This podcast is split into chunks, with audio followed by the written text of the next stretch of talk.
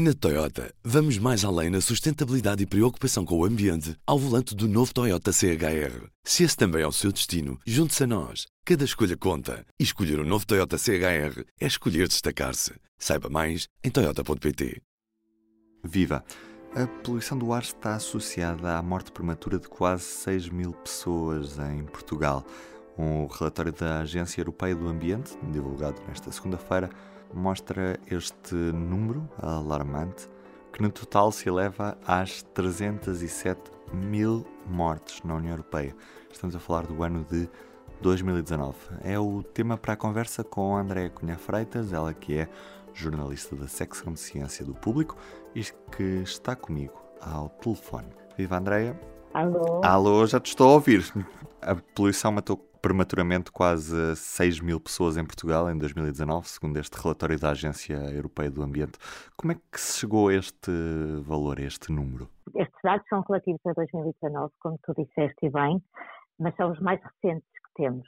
Eh, estas estimativas eh, da Agência Europeia são cálculos eh, baseados normalmente em modelos epidemiológicos e o que se vê aqui é mais importante, se calhar, até que as mortes prematuras, são os anos de vida perdidos.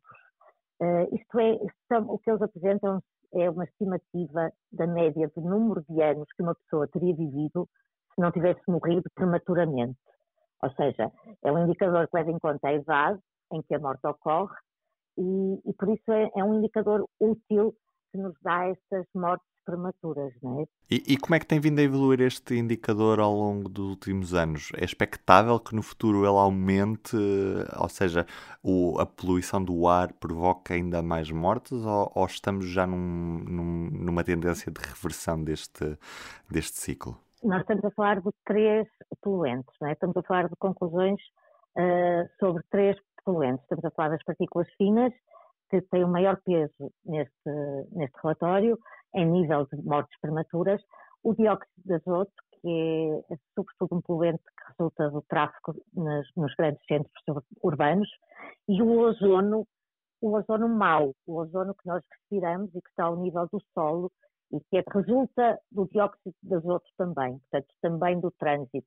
Este não é o ozono bom que está lá em cima e que nos protege é um ozono que nos afeta à saúde. Portanto, estamos a falar destes três poluentes. E, apesar dos muitos esforços, uh, as coisas não parecem melhorar muito ano após ano.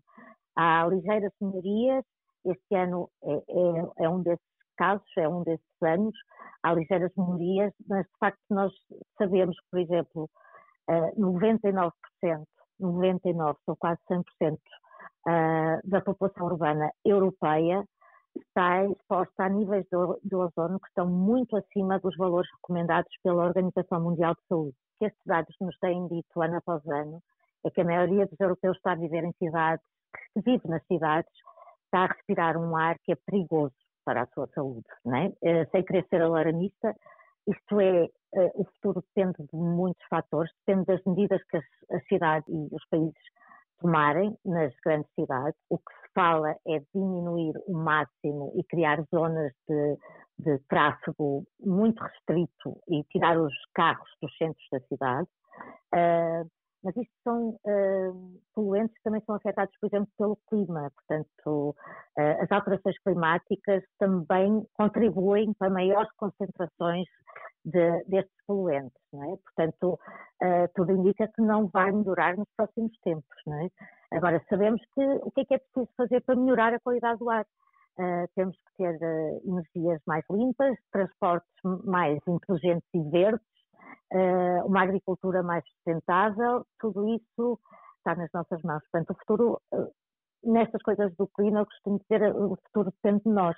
Uhum. Uh, se quisermos tomar algumas medidas, uh, não vai ser dramático. Depende de nós e depende também, claro, da ação dos políticos. E, e nesta sexta-feira, a Comissão Europeia decidiu mover uma ação contra Portugal por causa da, da, má qualidade do ar em três zonas, estamos a falar de Lisboa Norte, Porto Litoral e entre Douro e Minho. Por que é que a Comissão move esta ação contra Portugal e o que é que se espera que resulte daqui?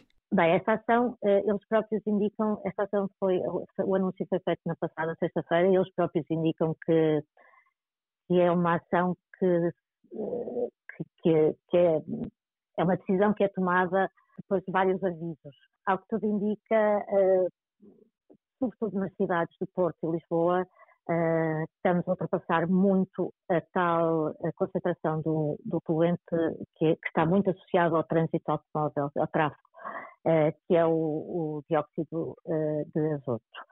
Estamos a ultrapassar tanto que eu tive a oportunidade de falar também com o Francisco Ferreira, presidente da, da Associação Zero, que me disse que os primeiros 15 dias uh, de novembro, a estação uh, de monitorização da qualidade do ar de, da Avenida da Liberdade, em Lisboa, uh, atingiu, mediu uma média de concentração de 85 microgramas por metro cúbico deste poluente. Uh, é preciso notar que o máximo, o valor limite, são 40. Portanto, em Lisboa uh, e na Avenida da Liberdade, nos primeiros 15 dias de novembro, uh, o valor foi mais do dobro do que é o do, do, do limite. Isto foi agravado, é preciso dizê-lo, pelas condições do, do, do tempo, uh, o facto de não, não, existir muito vento, precipitação, etc., tudo isto uh, pode ter uh, aumentado estes níveis. Isto não é uma média anual, claro, mas é um indicador preocupante, sem dúvida. Certíssima, Andréa. Muito obrigado mesmo. E nos outros destaques da edição impressa desta terça-feira, as comemorações do centenário do nascimento de José Saramago. Esta terça-feira vamos conhecer o programa das festas e como é que o Nobel ainda é lido nas escolas. Já eu sou o Ruben Martins, onde quer que esteja, espero que tenha sempre o P24 nos seus ouvidos. Obrigado por estar desse lado.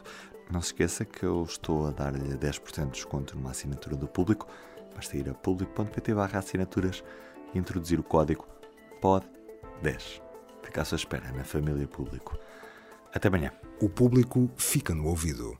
Na Toyota, vamos mais além na sustentabilidade e preocupação com o ambiente ao volante do novo Toyota CHR. Se esse também é o seu destino, junte-se a nós. Cada escolha conta. E escolher o um novo Toyota CHR é escolher destacar-se. Saiba mais em Toyota.pt.